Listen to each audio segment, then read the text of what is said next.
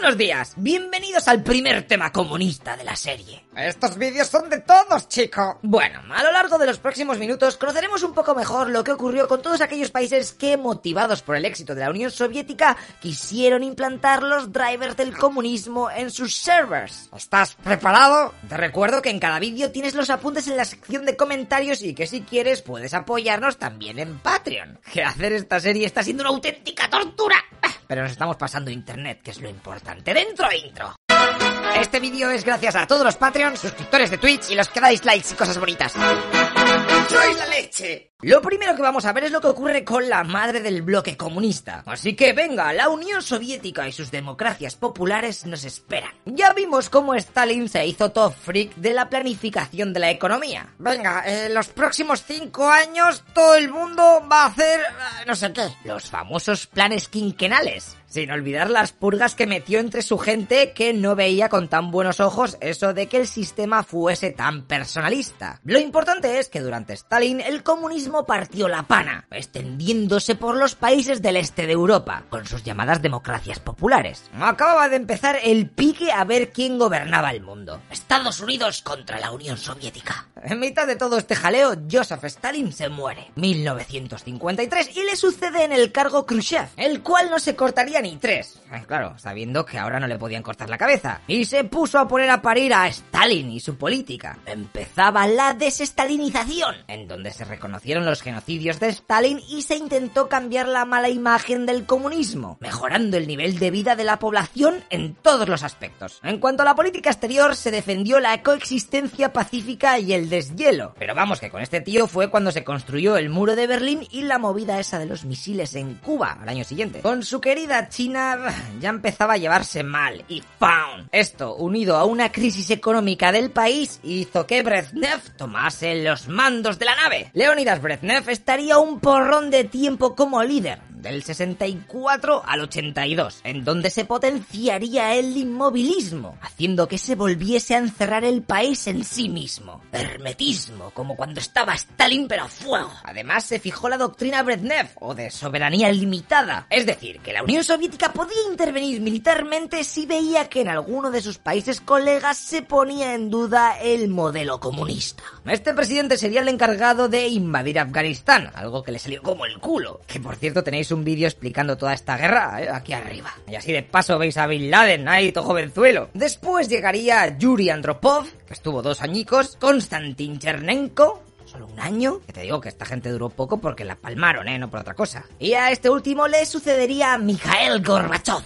Pero a este ya le vamos a ver el próximo tema que trata sobre la caída de la Unión Soviética. Vale, lechero, pero no me queda claro una cosa. Después de la Segunda Guerra Mundial, ¿cómo hizo Rusia, bueno, la Unión Soviética, para expandirse ahí todo a lo loco? A ver, Stalin prometió que al acabar la guerra celebraría en Polonia y en los países anexionados elecciones libres. Pero se ve que se le olvidó o algo. Y con la tontería, esos países ocupados se transformaron en repúblicas populares o democracias populares. Aquí estarían incluidas la parte alemana rusa, Polonia, Checoslovaquia, Hungría, Bulgaria, Albania y Rumanía. Y estas zonas amigas luego irían entrando en el Pacto de Varsovia, una especie de OTAN pero para el bloque comunista. Y también en el Comecon, que sería su particular plan Marshall, en donde se promovía el comercio entre los diferentes territorios de la Unión Soviética. Perfecto, ahora que entendemos todo esto, os tengo que decir que obviamente había peña a la que no le molaba el modelo soviético y estar todo el rato controlados por Moscú. Así que llega el momento de conocer a los haters que tenían dentro los rojos. Los primeros en motivarse fueron los yugoslavos. Aquí los partisanos que habían estado luchando contra los nazis estuvieron liderados por Josip Broz, alias Tito, el cual al terminar la guerra creó la República Federal Socialista Yugoslava, poniendo como forma de gobierno la Vía nacional al socialismo. O lo que es lo mismo. Sí, somos socialistas, vale, pero vamos a hacer lo que queramos, no lo que nos digan desde el Kremlin. Un poquito más al norte, en 1953, en Berlín Este, hay huelgas y manifas contra el Partido Comunista y la Unión Soviética aprovechando que la había palmado Stalin. Pero estas fueron reprimidas por el ejército y al final les dio igual todo. Tres años después, en Hungría, el gobierno de allí quiere pirarse del Pacto de Varsovia y ser neutral en la política exterior. Lo que pasa que Moscú rápidamente manda a las tropas soviéticas y deponen al gobierno. En Checoslovaquia, en 1968, se intentan hacer reformas políticas, sociales y económicas, intentando dar al socialismo un rostro humano. La famosa primavera de Praga. Es aquí cuando la Unión Soviética, temiendo que esto fuese una chispa que incendiase a las demás zonas colindantes, se plantan en la capital con los soldados del Pacto de Varsovia ante a saco de gente que se quejaba. En 1980 le tocará el turno a Polonia. Aquí los currantes de los astilleros se ponen en huelga dirigidos por Lech Walesa. Este tío al final llegó a un pacto con el gobierno y crea un sindicato independiente en el que se mete mucha gente anticomunista. Por aquí también estaría involucrada la Iglesia Católica, ¿eh? con el futuro Papa Juan Pablo II.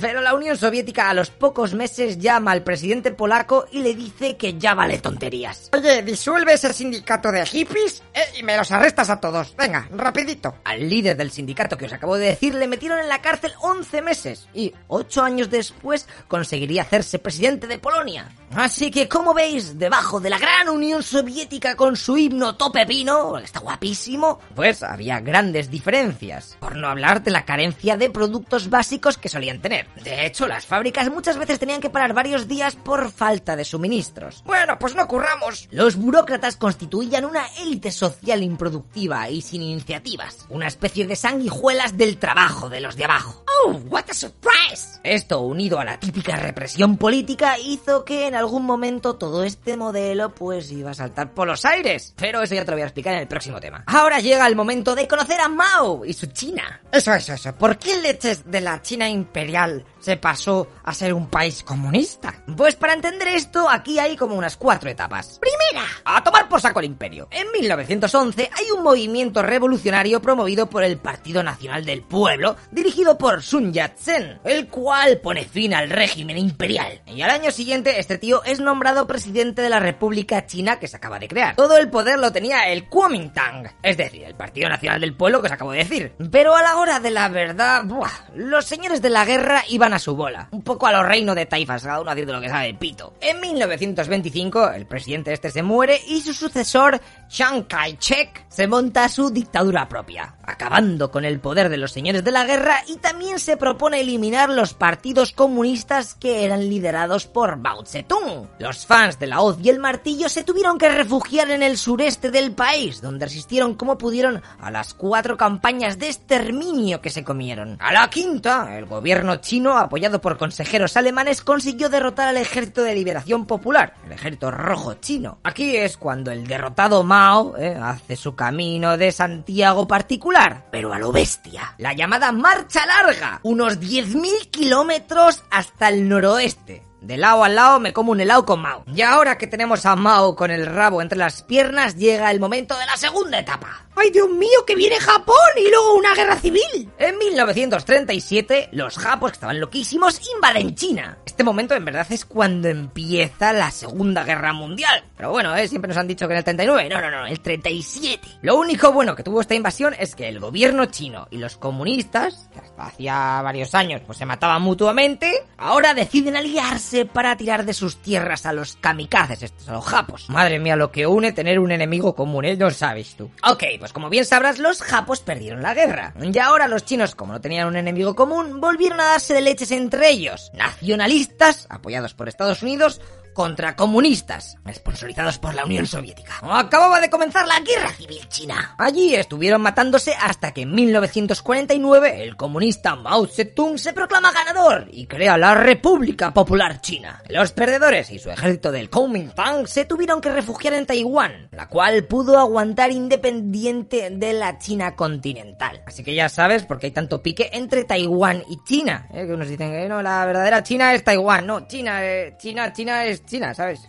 Taiwán es otra cosa. Bueno, pues ya sabes. Tercera etapa. La China de Mao. En esta etapa, que es la más importante, hay cinco subetapas. Uy, qué bien, ¿eh? Con lo que te gustan. Cinco, tres, no sé cuántas etapas, luego subetapas encima. Esto va por capas. Lechero, te quiero. Oye, no te metas conmigo, que yo no he escrito la historia. Primero, comienzo. Del 49 al 53. El nuevo gobierno y el país en general no estaba para muchas leches, porque tenían a la población torreventada de la guerra civil. Y también del apoyo que metieron en la guerra de Corea. Eso ya lo hablamos en el vídeo de la guerra de Corea, que también te lo dejo por aquí arriba. En mitad de esto se firma un pacto con la Unión Soviética, el Tratado de Amistad alianza y de ayuda mutua. Así que por allí llegaron técnicos rusos y maquinaria soviética a saco. Madre mía, que van a construir AliExpress. También en esta época es cuando se colectiviza la tierra, dándola de los terratenientes que pasaban de cultivarla y la tenían ahí muerta del asco. Y fíjate tú por dónde, las industrias privadas fueron respetadas. Así que podríamos decir que se colaboró con el sector privado. No fue ahí a lo loco, ¿eh? Todo público, no, no, no. Y es que habían aprendido del fail inicial soviético, que esto ya lo vimos en los temas anteriores. Supertapa 2. Régimen socialista. Cuando se acabó la guerra de Corea, los chinos afianzaron el modelo socialista, dando prioridad absoluta a la industria pesada. Pues venga, a construir fábricas a saco.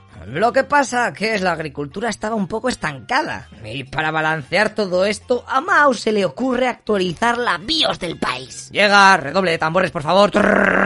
El gran salto adelante. Pues venga, tercera subfase. El gran salto adelante. El fail. En 1958 se mete este pedazo update como nueva estrategia de desarrollo económico. Se iba a romper con el modelo del socialismo soviético para hacer al campesinado protagonista de la revolución juntando la explotación agrícola con las pequeñas industrias en las llamadas comunas populares. Y atento porque esto es muy muy muy muy hippie. Las comunas estas son lugares donde viven todos juntos, mezclados, campesinos, obreros industriales, comerciantes, intelectuales, estudiantes, vale, en el mismo, imagínate, urbanización. 5.000 familias randoms que deben compartir comedores, lavanderías, escuelas, guarderías y todo es en plan rollo colectivo. Querían con todas estas movidas que se llegase a una sociedad realmente comunista. ¿Y tú qué crees? ¿Funcionó? ¿Sí? ¿No? Uh, pues lo siento. Esto no dio muy buenos resultados. Y eso que son chinos, ¿eh? Que están más centrados. Esto lo hacen en España y al día siguiente las 5.000 familias están hechos dos bandos y están matándose los unos a otros. Así que no, no funcionó ni para el campo ni para la industria. En este periodo también es cuando se produce la ruptura chino-soviética. Madre mía, los amigos ya no quieren, se han bloqueado en el WhatsApp. Y todo esto está alimentado por varios factores. China no veía con buenos ojos el proceso de desestalinización. Luego, en la crisis de los misiles de Cuba, Mao consideraba que los soviéticos eh, se habían bajado los pantalones y aquello que decía Khrushchev de convivir pacíficamente con los países capitalistas, pues eso era una mierdaca ¿eh? para el líder chino. Si son nuestros enemigos, ¿cómo vamos a convivir? No tiene sentido, Khrushchev eres un vendido. El gran fail que acabamos de ver del salto adelante hizo que se crease una sección más moderada en el Partido Comunista Chino, los cuales querían cargar el último safe rollo soviético antes de la implantación de la movida esta, porque no veas la que había liado Mao. Pero al mandatario chino no le iba a temblar el pulso contra aquellos que ponían en duda su proyecto. O sea que se vienen leches para la penúltima subetapa, que se llama la Revolución Cultural. En 1965, Mao se apoya en sus fans y en el ejército rojo, al que había educado con su libro rojo, y lleva a cabo una represión a fuego, cargándose a todos aquellos prosoviéticos opositores de Mao. El líder chino consideraba que la Unión Soviética estaba aburguesada y quería que China fuese el centro de la revolución mundial, porque pensaba que los países del tercer mundo que estaban luchando contra el capitalismo habían sido abandonados por la Unión Soviética por culpa de su ideología de coexistencia pacífica con el capitalismo. ¿Pero qué hacéis? ¿Eh? somos enemigos, pues a luchar, ¿no? Tía, eh, ten cuidado con China, eh, que es una chunga. Si fuese por ella, millones de pepos nucleares a Estados Unidos y arreglado. Y llegamos a la subetapa final. Últimos años de Mao. El que se veía como sucesor de Mao, Lin Biao, le acusan de conspirar contra él y cuando está largándose del país junto a su familia hacia la Unión Soviética, Su avión se estrella misteriosamente. La versión oficial china es que oh, el pobre no había calculado bien la cantidad de combustible que necesitaba para llegar a su destino. Y otra gente dice que directamente el ejército derribó el avión antes de que saliese de su espacio aéreo. De todas maneras, en esta etapa, la política exterior se calmó por fin. En 1972, el presidente estadounidense Nixon hasta visitó Pekín. Por aquí, China entra en la ONU y sus dirigentes cambiaron el chip. Y es que era una tontería estar a malas con las dos principales potencias del mundo. O sea, es que odiaban a los soviéticos ya los estadounidenses. Y ya en 1976 Mao se desconecta. Así que ya por fin dejamos las cinco subfases de la tercera etapa y llegamos a la cuarta. La China posmaoísta. Con la muerte del gran timonel, sí, ese fue el nick que se puso en el LOL. En China se desató una lucha entre los más de izquierdas, los maoístas, Y los reformistas, los moderados, estaban liderados por Deng Xiaoping. Y si te estoy diciendo su nombre con esta calidad de entonación flipante que he estudiado 7000 años de chino, es porque estos últimos, los moderados, fueron los que ganaron. Así que este tío fue quitando el sistema de comunas y centró sus esfuerzos en desarrollar agricultura, industria e investigación tecnológica. Madre mía, ¿eh? Igualico que en España. Así que se estaban haciendo reformas capitalistas, pero manteniendo el sistema comunista. Esta dualidad raruna va a traer movidas. En 1989 se produce una protesta de estudiantes en la plaza de Tiananmen de Pekín, que esta la habéis tenido que ver mil veces en la tele con el tipo ese delante del tanque. Vale, pues los jovenzuelos querían una mayor democratización del país. Pero lo siento amigos míos, el gobierno sacó al ejército y se cargaron a unas 500 personas. Así que esta especie de intento de revolución contra el régimen y élite del Partido Comunista se sofocó a en un plis. Después de esto, el presidente Deng es sustituido por Yang Zemin, luego por Hu Jintao y por último llega Xi Jinping, que lleva desde 2012 en el puesto. Ah, y para evitarse futuras peleas, que los chinos son muy de ahorrarse jaleos, el jefe de Estado, el del partido y el del ejército son todos la misma persona. El Xi Jinping, este que te acabo de decir. Así que ándate con cuidado que tiene todo el power y te, revienta el ojete. Y con esto ya hemos aprendido cómo les fue a China y a la Unión Soviética. En el próximo vídeo nos toca presenciar el derrumbe de los soviéticos, con Chernóbil incluido y guerras yugoslavas de regalo. Así que no te vayas muy lejos y da las gracias a tu profesor si te está enseñando estos vídeos en clase. Hombre, mujer, lo que seas. Él también tiene su corazoncito. Eh, un fuerte abrazo. Hasta luego, lo que